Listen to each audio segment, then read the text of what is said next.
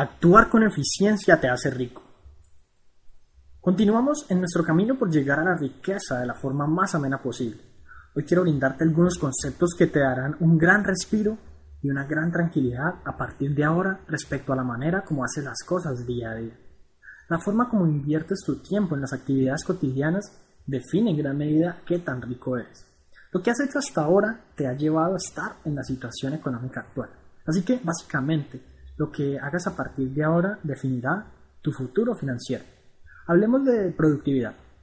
Productividad es una de las palabras más usadas en nuestro tiempo. Quizás una de las más sobrevaloradas también. No siempre tenemos que ser productivos. La sociedad nos ha sumergido dentro de una manera de pensar que nos dice que si en algún momento no estamos produciendo, estamos perdiendo el tiempo. Dedicarte tiempo a ti mismo, por ejemplo, es ante los ojos de la productividad una pérdida de esfuerzos y recursos. Pero lo curioso es que muchos de los que hablan de productividad no son ricos. Entonces, si quieres ser rico, tienes básicamente dos opciones. No escuchar a todos los que hablan de productividad o escuchar a quienes se hacen ricos con la productividad. Normalmente el estereotipo de persona productiva ideal es aquella que tiene un empleo. La productividad hoy en día la relacionan en un 99% con un trabajo a sueldo como tal pero puedes ser productivo sin necesariamente estar en un empleo. Puedes serlo, por ejemplo, con tus propios proyectos. Y ciertamente, no ser productivo todo el tiempo también puede brindarte algunos beneficios de más en tu vida. Además de que, como bien sabes, lo que buscamos es el bienestar y la calidad de vida, cosas que al estar trabajando todo el tiempo podríamos perder. Entonces, debe existir una manera de equilibrar, por un lado, qué tan productivos podamos ser con lo que es verdaderamente importante, y por el otro lado, llegar a utilizar nuestro tiempo sin que nos limitemos demasiado o pasemos por encima de nuestras bondades. Actuar con eficiencia es la solución. Esa manera entonces es la de actuar con eficiencia. A grandes rasgos la eficiencia no es más que el aprovechamiento óptimo de los recursos.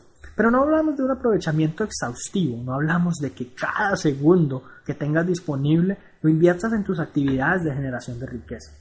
En contraste, lo que buscamos es hacer las cosas de la mejor manera posible, de forma tal que cuando estemos inmersos en ciertas actividades, demos lo mejor de nosotros para llevarlas a cabo satisfactoriamente, pero que simplemente cuando terminemos sean cosas del pasado. Tanto así que lo que hiciste o dejaste de hacer ayer no importa. Es decir, ya el día pasó, ya actuaste o dejaste de actuar. Simplemente si no fuiste tan eficiente, podrías ser eficiente hoy y dejar de lamentarte o de quejarte por ello.